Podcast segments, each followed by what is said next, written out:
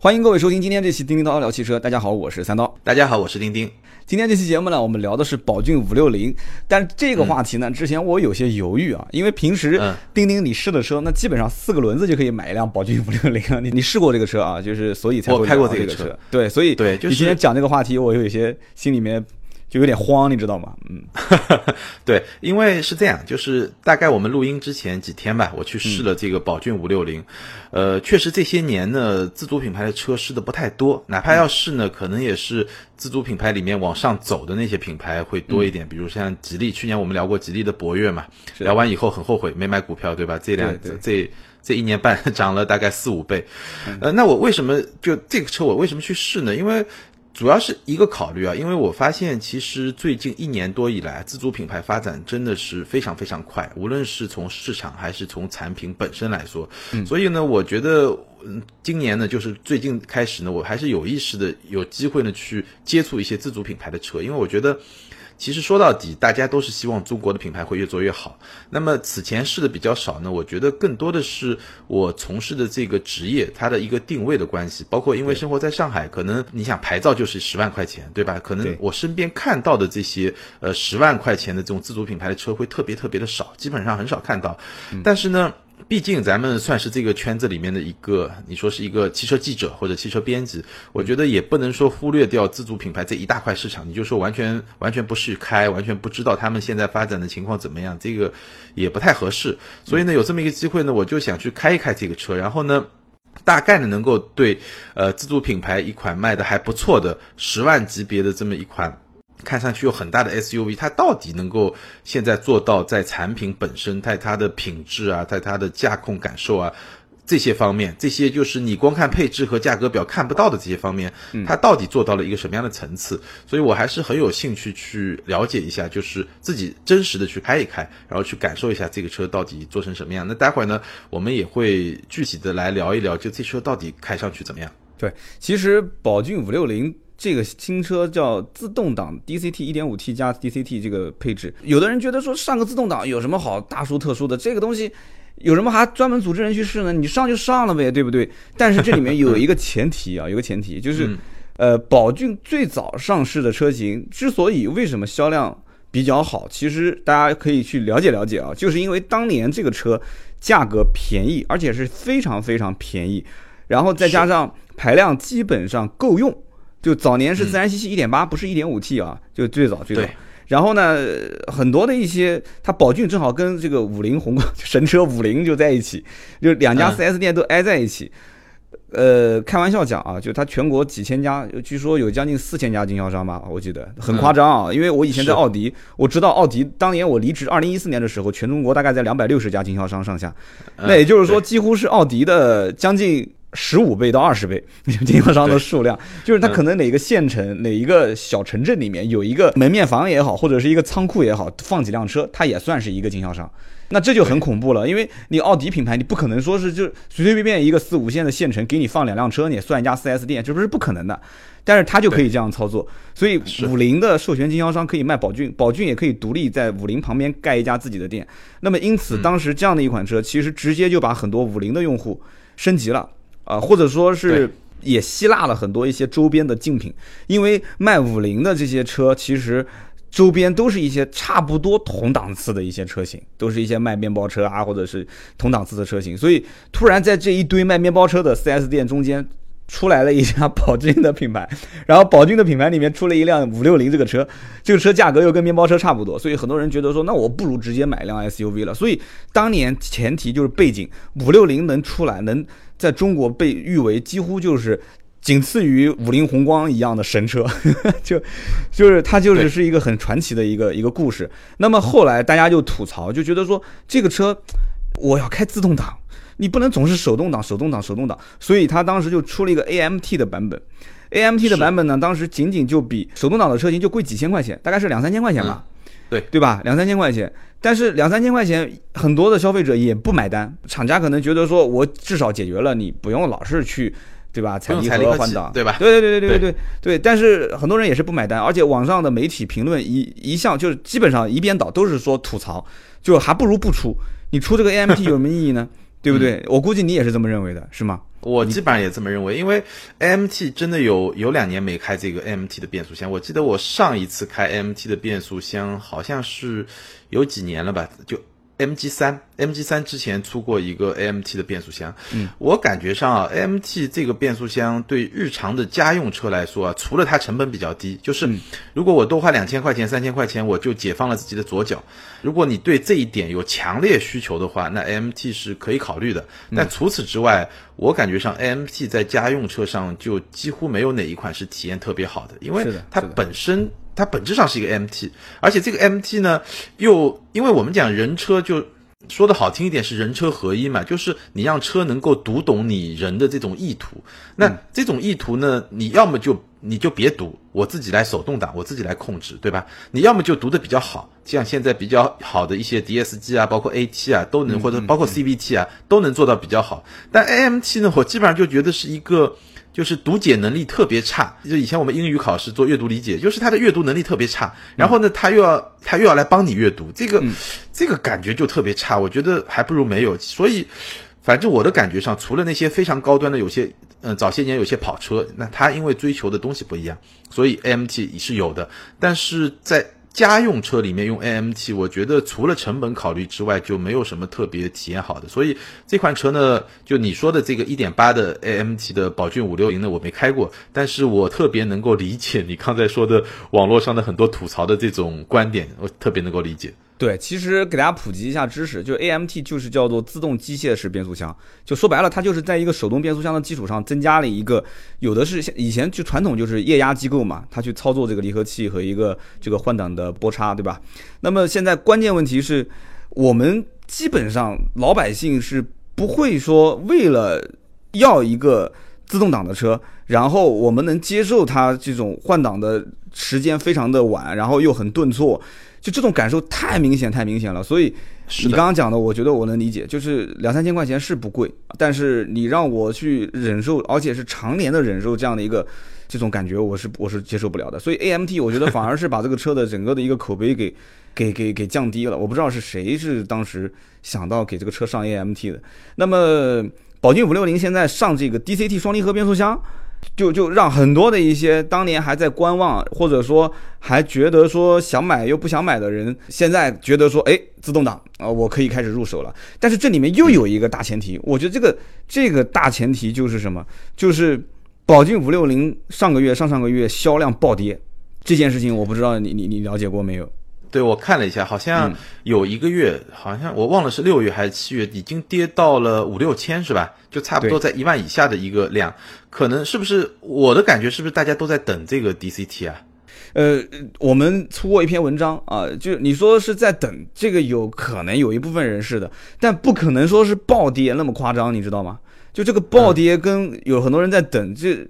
不是什么。必然的因果联系，我个人觉得啊，我觉得这里面有几个问题点。第一个就是现在自主品牌的整个的十万级别的车型层出不穷，就是新上市的车，对，新上市的车消耗掉了很大一部分的，就是消费十万块钱上下的这个车型的人群。第二一个就是现在很多人已经逐渐能接受，就是说我我如果买自动挡，但是我买不到一个像宝骏五六零这种大小的车，我可以买个小一点的，但更时尚，造型更好看，更漂亮。对不对？包括自主品牌，其实也在陆陆续续的推十万上下的小型的 SUV，小型的一些就更具有竞争力的一些产品，所以就导致于合资跟自主品牌当中都是双向两个水管在不停的吸纳。就以前对于宝骏五六零的这个产品，呃，有兴趣的这些人群，我们其他不谈，我们就谈今天宝骏五六零的这个销量。呃，宝骏五六零的 DCT 几乎是可以把它当成不是一个什么，这个算是特别合格的产品，就是说。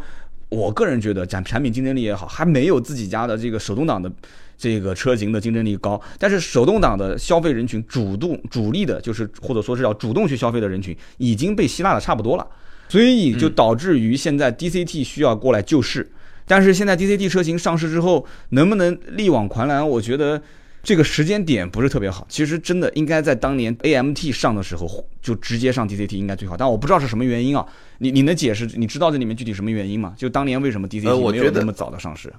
对我我只能说我自己的一个思考或者一个观察，不是百分之百对，因为这个品牌其实平时关注度不是特别高。我觉得首先呢，就是它肯定还是就 AMT 出来以后效果不太好嘛，它肯定要找一个自动变速箱。但这个自动变速箱呢，虽然它最后找的是上汽集团内部的，其实它这个呃博格华纳的六档的 DCT 呢是荣威 RX 五上面的那款那款变速箱。R 叉五上面的那款变速箱，这款变速箱本身是不错的，它官方号称的最高最高可承受的扭矩是三百六三百六十牛米，然后它这款车是二百三十牛米，所以是没有问题的。嗯，但我觉得其实里面可能有一个很直接的技术原因，在于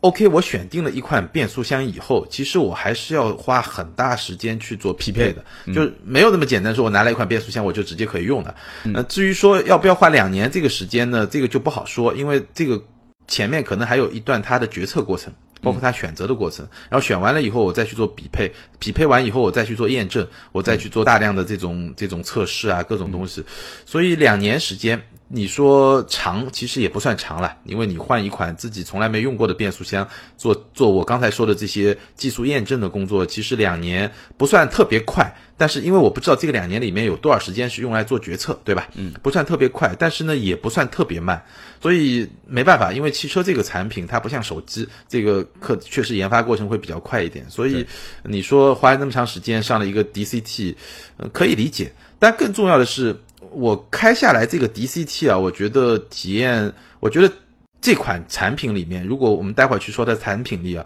空间啊、这个大小啊这些都不去说它，包括配置，我们待会儿简单说一下。但我觉得这款 DCT 应该算是这个产品可以作为一个亮点来出现的。当然。因为有了这个 DCT，它价格上去了，上了上到了另外一个一个，甚至上到另外一个级别的价格，是不是性价比还很好？这个我不敢说。但就我开下来说，在自主品牌，就我其实经验不是特别丰富，但这款 DCT 整体的这种顺畅程度，无论是呃升档它会稍微慢一点，但比较顺，你其实很难感觉到。然后降档的时候反应会更快一点。从这款变速箱的表现来说，我觉得是这个车很大的一个亮点，确实是匹配的相当的不错。那发动机有没有拖它后腿呢？关键是。呃，拖了一半后腿，拖了一半。它的那个一点五 T 啊，一百五十马力，然后我刚才说了两百三十牛米。这个两百三十牛米呢，你去看它的数据，你就会发现一个问题。首先，它的最高扭矩的爆发点，呃，官方的参数是在两千到三千八百转，两千转爆发最大扭矩，这个水平在现在的涡轮机里面不算好。现在涡轮机最好的可能能做到一千三、一千四，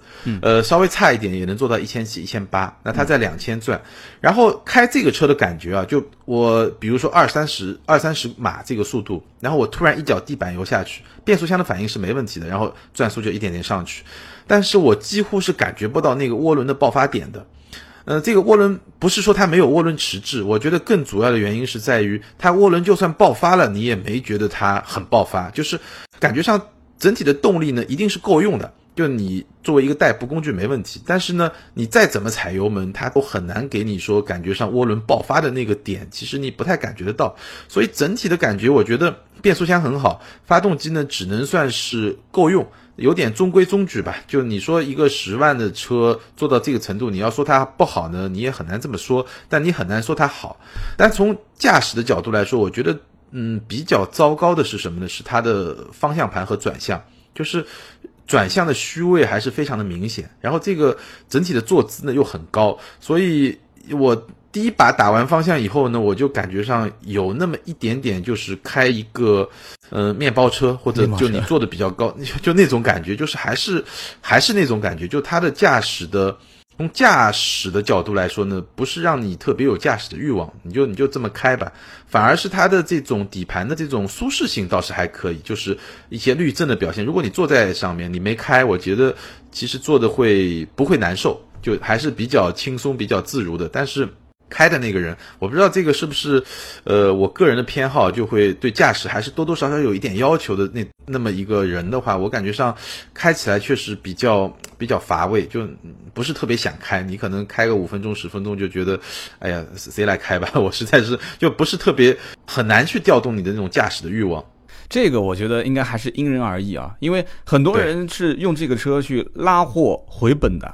很多人对这个车的工具性属性的要求非常高，非常那么，我我刚刚前面讲到，就是也听到你讲的一句话，包括我前面讲到也漏说了一点。你刚刚前面说到一句话是说什么？你说，哎，十万块钱左右的车，我们有的时候不对它要求不能太高，对吧？就你不能说要空间大，又要配置有，完了之后你还得要求它有操控性。本身 SUV 的操控对于轿车来讲就很弱，对不对？对但是我我个人是这样想的，就是说我可以对它没有什么具体的呃转向精准也好，然后过弯的时候它这个支撑性特别好，我可以对这些都没有要求，但是最起码开起来舒服。舒适，对吧？然后动力感觉最起码没有太多的迟滞性，呃，呼之即来啊、就是收放自如。这一点我觉得是对于我，我毕竟花了十万，我的钱不是大风吹来的，我不是大风吹来的，对不对？这些人，我相信买宝骏五六零的人挣钱也都都不容易啊，就是花这十万块钱也不是个小数目了，所以大家会是。这种想法就是开起来舒服，我不再追求什么别人面子的问题，但是最起码里子你得要好。就很多人会有这样的一种想法，所以刚刚丁丁你你分享了这些自己的驾驶的感受，我觉得很好。就很多人会觉得说，哎，那我去试驾的时候，我去对比一下，看看就是你丁丁讲的对不对，我是不是这样的一种感觉，我的操控各方面要求没有那么高。那么我刚刚前面讲到，就是这个车销量暴跌，现在 DCT 过来救市了嘛，对吧？那这里面有一个点，我个人觉得是这样的，我漏说了一个点，就是小型 SUV 同级别一直在上市一些新品，吸收了一部分合资品牌打造了一些十万左右的呃竞争力比较强的车，又吸了一点。我觉得有一个关键点，我刚刚忘了讲了，宝骏五幺零，别忘了这个车，对对？吧？宝骏五幺零跟自己，对对对，对，把他自己的跟销量吸了很多。对，宝骏五幺零吸了很多，而且宝骏五幺零一上市，其实是让很多人突然之间就反应过来一件事情，就是说，哎，搞了半天五六零还是一个大面包车哎。就五幺零反而真的是像一辆 SUV 哎，其实哦，原来 S SUV 就应该长这个样子，小型的 SUV 也好，其实也不算特别小，因为宝骏做任何车，它的大小它都是有有数的，它跟同级别的车总归是要比它稍微大一点，对，所以最终就是五、嗯对五幺零等于是吃了很多一部分的五五六零的这个用户。但是我个人在想一个问题点，就是往后走很有可能往后走五六零的造型直接就变成五幺零的套娃版本，你觉得呢？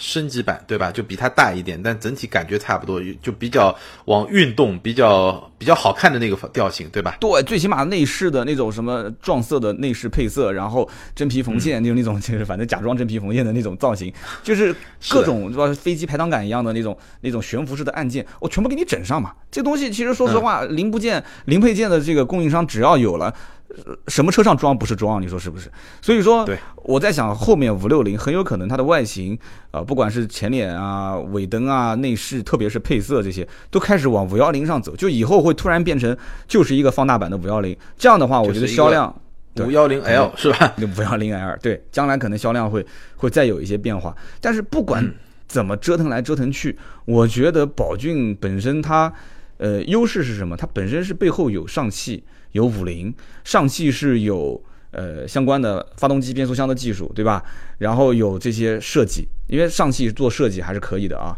那么五菱有什么？五菱有强大的经销商的这个网络，真的是小米加步枪，全中国真是全国各地遍地都是。所以它只要这个产品怎么讲呢？就是打麻将不下牌桌子嘛，就是你只要在旁边，哪怕看边壶，这车销量也不会差。就是一个月，哪怕一家店卖一台车，一个一年呃一个月全国也要有个四千多台的销量。所以我对我觉得他就是抓住消费者所要的这个点，然后找到自己的产品在什么时间点竞争力不行了，然后把它扶一把，销量呼啦一下又能上来，然后再慢慢慢又不行了，然后再想办法整一整，找找自己的缺点，再把它给修正一下，销量呼啦一下又能上来。所以这车估计以后就是这种样子，突然之间有一段时间暴跌。然后厂商这边如果反应及时，再给它调整一下，然后销量又暴涨，暴涨完了以后，过了一段时间，产品竞争力又不行了，又暴跌，所以这肯定这个车就会出现这种情况，你相不相信？就以后，是，我觉得呃，宝骏其实它核心的竞争力啊，在我看来啊，嗯。就我们抛开某一个具体产品来说，我觉得嗯。它最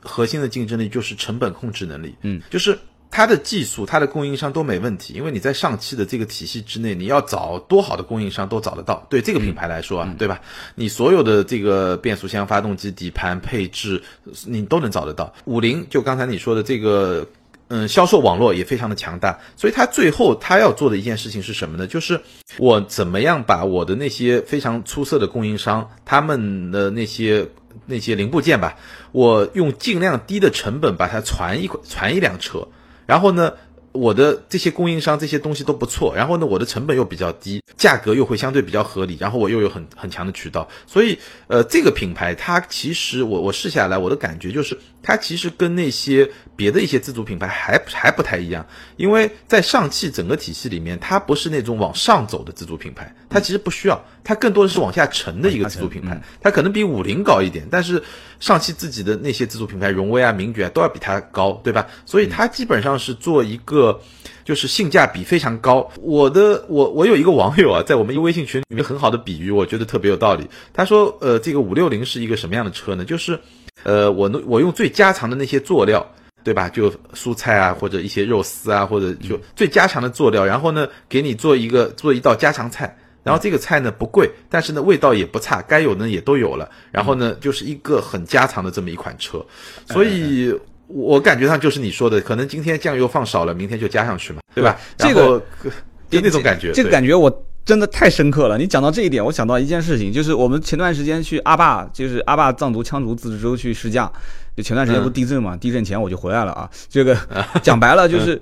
我们在那个藏族羌族自治区里面自驾的过程中，就真的是哇，天天你知道吃的那个藏餐那那种口味。完全吃不惯，对，就各种菜就是两两筷子下去就不想动了。然后呢，就无意之中发现，就是隔壁那桌炒了一个西红柿鸡蛋，然后我们就强烈的建议说给我们上一盘西红柿鸡蛋。最后就出现了一个很传奇的现象，就是一桌子人抢吃，就上来就光了，光了，然后赶紧再点一盘，点一盘上来又光了。大鱼大肉都没人吃，所以就在一个特殊的环境里面，一盘平时我们可能哎就太家常便饭了，这种西红柿鸡蛋，就这样的一道菜，它就就在这个时候就变成了一个香饽饽，就是每个人都想要，而且吃的都很下饭，特别舒服那种感觉。那么宝骏五六零这个车，我觉得在某一些人的这种特定的环境里面，在他的需求的这个点上，它就是那一盘子西红柿加鸡蛋。就是西红柿鸡蛋，你你给他上一盘大鱼大肉，他反而吃的感觉不舒服。就是你给他个西红柿炒鸡蛋，在那个环境里面，对吧？在阿坝那个藏族自治区自治州里面，那就是这种很好的一种一种享受。那么说到底，我们再回到产品本身上来讲，就这个车，你你去试的是最顶配的版本吗？呃，我们其实是次顶配，它最顶配是一个七座，嗯，七座呢它有一个展示车，所以我们都看了一下。然后这个七座的车呢，比顶配的五座车型呢贵了两千块钱。嗯，呃，我看了一下呢，就这个七座两千块钱买一个配置呢，其实如果你有需求也还不错。它的空间大概多大呢？我拿一个就是这个我比较习惯的这个车型啊，它的空间差不多就跟路虎发现神行比较接近。我的天，大小也差不多四米六。然后啊。嗯，不，我只是说空间嘛。然后它的 第二排呢，也是可以前后移动。然后呢，第三排的空间就基本上空间差不多。当然了，它的这个调节的方式比路虎这个要低级很多，就是比较比较简单粗暴吧，不像那个有电动啊，各种各种，就你感觉上会比较好一点。然后呢，呃，第二排呢四六放倒，第三排呢五五放倒。然后它。它比较有意思的呢，如果你是七座车型，第二排呢你是可以前后移动的，而且呢它的第二排的座椅可以有一个十六度的调节，第二排的空间也非常好，而且是全屏的，这些是比较好的地方。包括它的配置，呃，它居然带三百六十度全景影像，然后电子手刹、Auto Hold，Infinity 的音响，我靠，这个配置真的还挺逆天的。当然我。最觉得不好的几个地方呢，首先是一个转向，转向虚位有点大，嗯，然后第二个地方呢就是噪音，就是我专门把它的发动机舱打开来看，发动机盖发舱盖的那个盖板上是有隔音棉的，嗯，但是你开起来的时候你就觉得好像没什么用，这隔音棉就我感觉是没有的，但我一看是有的，噪音发动机噪音特别大，然后内饰呢，呃，味道有点大，其实厂家也是比较用心了。呃，比较用心。我们去试的时候，我发现所有的车窗都是打开的。嗯，就先提前散一散味道。对对对，然后呢就很特别，就是一般的车呢，你会一进去你会觉得味道比较重，然后过一段时间你其实就习惯了嘛，因为人的嗅觉是很容易适应的。而这个车呢，我会发现开着开着开始能够闻到有那么一点点车的味道了，因为你开的时候就把窗都关上，然后开空调嘛，就你会闻到一点味道。所以这个车呢，嗯，当然不算是特别刺鼻的那种，因为有些自主品牌的车，我我早早些年的经验啊，进去会非常刺鼻。它这个车呢。没那么夸张，但是呢，确实味道还是有点重。就你你开这个二十分钟、三十分钟以后，你反而会闻到有些有一些味道出来，然后你就赶紧把窗再打开。呃，这个确实，嗯，让人感觉上就这个是一个需要吐槽的一个点吧。然后别的倒是没什么，它你中控台用硬塑料，我觉得对这个级别的车也没问题。然后，呃，座椅的那种皮革的包袱，反正肯定是假的了，但是但是也没问题，就你坐的还是一个比较正常的一种状态。好，我们就分析一下啊，就是既然你也说了这些感受，我们说说这个车的价位。其实早年我刚刚讲了嘛，早年这个车起步的时候，为什么市场上能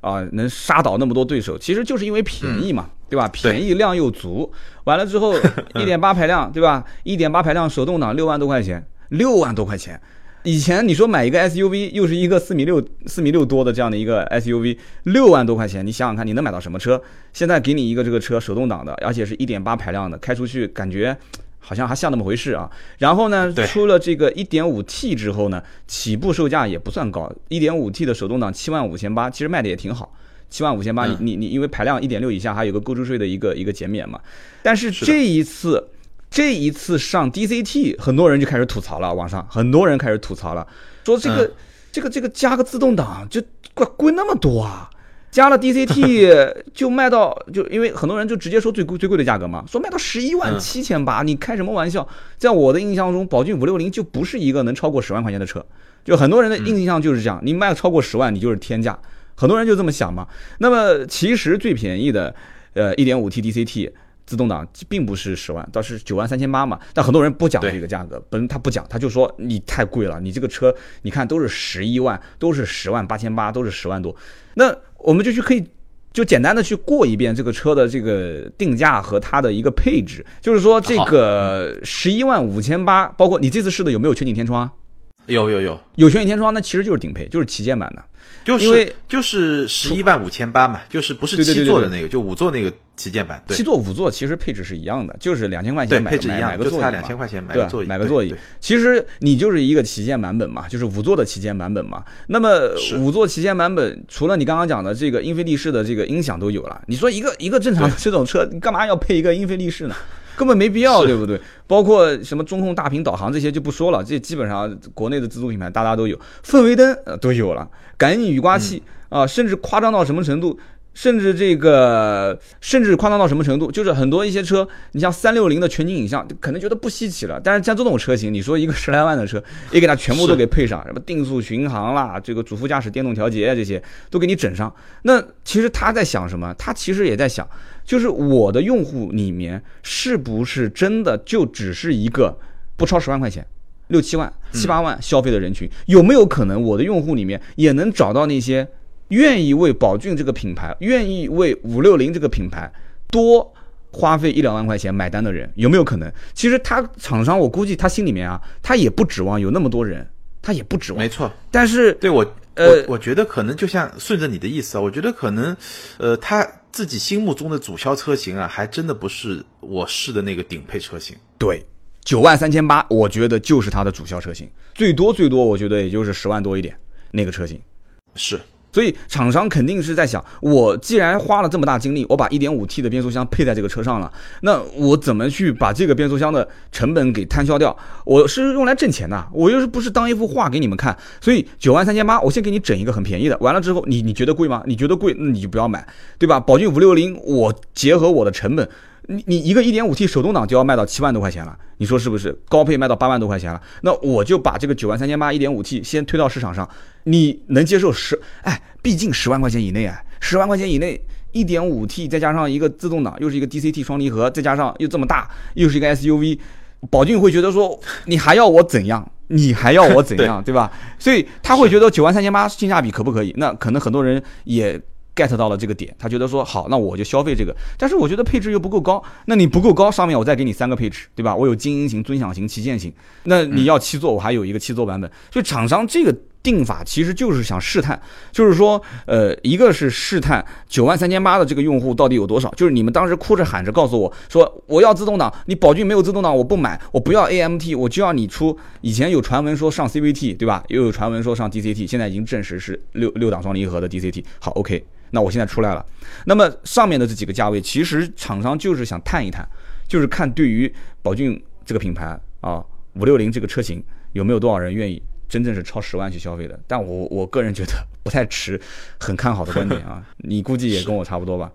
呃，对，因为我其实我们回到最初啊，就为为什么要聊聊这个车啊？其实说实在话，你说八九万块钱的 SUV，现在竞争对手，我看了一下，比如说像广汽的、哈佛的，别人做到一个什么样的？程度其实从配置上来说，我觉得都差不多，就基本上配置都很高，就大家的套路都是一样的，就是我能够做的地方就先把它做上去，比如说我先把空间做足够大，然后我把能有的配置都配上去，然后呢尽量去算这笔账嘛，算成本啊，算性价比啊这些东西。那其实我在试这款车的时候，就像节目开头时候我说的，我其实这些东西都明白，因为这些东西你不开也知道，你就看一下数据表嘛，就你看一下配置表，你都明白。但我其实特别在。在意的是这个这些自主品牌的车，它在那些我可能到网上查一些资料看不见的那些地方到底怎么样了。所以我开下来这个车呢，我觉得这个 DCT 呢是给人的一个惊喜。就是为什么我们刚才说，就你刚才分析的它的价格到这个这个位置上，我觉得这款变速箱的成本可能还是比同级别的那些呃不管是什么形式吧，反正就是不用踩离合器的那些变速箱可能都要高一点。这个也是。就是限制了它这个车的自动挡，就是这个 DCT 的价格，它不可能太低，因为它毕竟这个这个成本在那儿嘛。那这个体验其实还是不错的。然后整体的驾控体验呢，我刚才也说了，就这些自主品牌呢，它其实比比几年之前还是有非常明显的提升的。嗯。但是它的这种呃驾乘的质感呢，呃怎么说呢？可能以前就是一个六十分。现在可能到七十分或者七十五分，但是和市场上一些主流的卖十万块钱的合资品牌比呢，我其实觉得还是有那么一点点小的差距的。因为就像呃，我其实可能过段时间我特别想去找一辆那个魏派拿拿来开一下，因为我看很多评论啊，它。呃，那就像那个车一样，它可能很多呃比较简单的能够实现的做的驾乘感受比较好的方面，还是做的在做的越来越好。但是，一些更根本的那种决定驾乘感受的一些底层的东西，可能还没有还没有很到位。那我们不说那个车，就说五六零这个车来说呢，我觉得其实在最基本的那些层面，那变速箱没问题，发动机呢稍微弱一点也 OK，底盘呢感觉上。差不多吧，但是整体的这种质感呢，可能跟同级别的合资品牌的车来比呢，我觉得还是有一些差距的。嗯，其实我们也聊了半个多小时了，最后我把现在终端上的一些表现跟大家理一理。就毕竟有很多人，其实如果真的要买这个车，或者说身边有人要买的话，也肯定是。要看一看老百姓到底用人民币是怎么投票的，对不对？宝骏五六零其实终端真正意义上买一点八升排量的人，还真的不是我们所想的。就它虽然定价定的低，就是它一点八入门手动挡是六万九千八，但真正买这个车的人，我告诉你，还真不是买最便宜的，不是买那个超值版的。它不像有一些合资品牌。对吧？手动挡最低配多少钱？哎，它就是手动挡最低配卖的最好，它真不是的。这个车我告诉你，一点八反而是手动的高配，就是手动豪华版卖的好，就是八万三千八八。你听好，这是第一个数据啊。第二个数据是什么？就是它的一点五 T 不是有入门版七万五千八吗？也不是一点五 T 的入门版手动的这个配置卖得好，反而是手动豪华八万七千八卖得好。哎，这就。有一个点就出来了，有意思。对，这就有意思了。就是说，那宝骏本身是以价格定的低而出名的，那我定的这么低，为什么别人都不消费这些，反而很便宜、很便宜的这个配置呢？其实我觉得是什么？是这个产品本身在老百姓心目当中，其实这些人就我哪怕开，我既然我既然选择不开面包车了，那我最起码配置上你不能说跟我以前开的面包车差不多吧？对，你懂我的意思吧？所以他已经是他已经是把这个车有了一些对于。消费 SUV 的这种传统的车型，就是我觉得我有一些心理预期，就是我至少得要有一个全景天窗吧，我得有一个自动空调，或者是哪怕手动空调，你得要给我显示一下这个空调温度吧，不再是以前像面包车上那个就是转啊转，红颜色、绿颜色，就就红颜色、蓝颜色，你你最起码得给我一些配置，我看得过去。我既然已经买了，我预算就不是面包车的预算，我就不是五六万块钱的预算，我的预算就是八万上下，所以。以前你看一点八手动豪华八万三千八，包括啊那个一点五 T 的手动豪华八万七千八，这两个配置卖得好就能说得通了。那么现在一点五 T 上了这个 DCT 双离合之后，其实就是在以前这些消费人群里面再帮他们做一个升级。包括以前 AMT 那个配置，就我们刚刚吐槽了很多遍，说这个 AMT 这个不好，那个不好。你就算说这个不好，那个不好，我告诉你，AMT 也是高配卖的好，AMT 的版本也是手动豪华卖得好，八万七千八。所以就说明什么？就说明他们对于这个车已经能碰得到九万块钱这个上下了。只不过你现在没有九万多块钱自动挡这个产品，所以我我为什么刚刚分析下来就是九万三千八的 DCT 很有可能能卖得动，卖得好，但是我也不排除说。精英型跟尊享型就是十万八千八跟十万零八百这两个车有很有可能能卖得好，什么原因？就是因为这些用户本身心理预期是，我既然选择买了，那我配置就不能太低，但是这个价格他能不能接受，这是一个问题点，这就是看。就是宝骏在他们心目当中能不能达到这样的一个一个一个一个点位啊，这是很关键的。我们也是拭目以待。我觉得这个现象很有意思，这个结果可能需要两三个月甚至半年去验证。但是验证完之后，我们得出这个结果了，其实对于我们以后去评判或者说是去参考其他车型的未来的一些车型上市总结经验，我觉得是非常非常具有。这个实战性的意义的，因为我们是做什么的？我觉得我我现在最核心的，从每一次这种新车型上市，然后到三到六个月市场的表现，就有点像我们以后就真的，我估计要变成车评人，就变成这种股评人的这种风格了。就每天开盘 开盘的时候分析一波昨天的股市，收盘的时候分析一下今天的走势，就是这么一种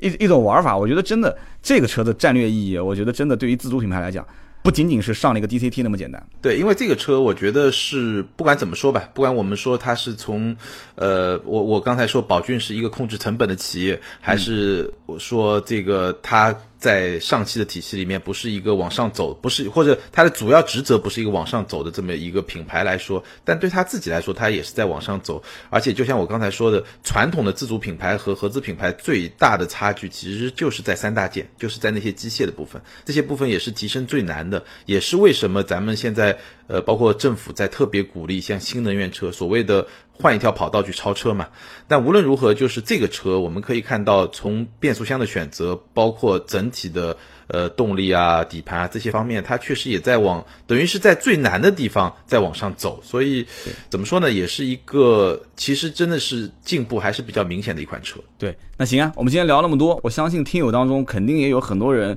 对于宝骏五六零有很多想说的啊。肯定肯定有，而且我们的整个的一个观点论调，呃，有表扬的，也有批评的，有好的，也有不好的。反正我觉得啊，真的是是想什么说什么。就整个的一个定价也好，配置也好，市场分析也好，产品本身的品质也好，我个人觉得自主品牌还是需要很长很长的时间去去验证啊。就是是老百姓的口碑才是那句话怎么说来着？金杯银杯不如老百姓的口碑是吧？老百姓的口碑才是这个产品最终长久。能不能持续生存下去的一个关键的点，那我们也是希望你再怎么节省成本，最起码你不能损害消费者的利益。就是说你怎么节省成本，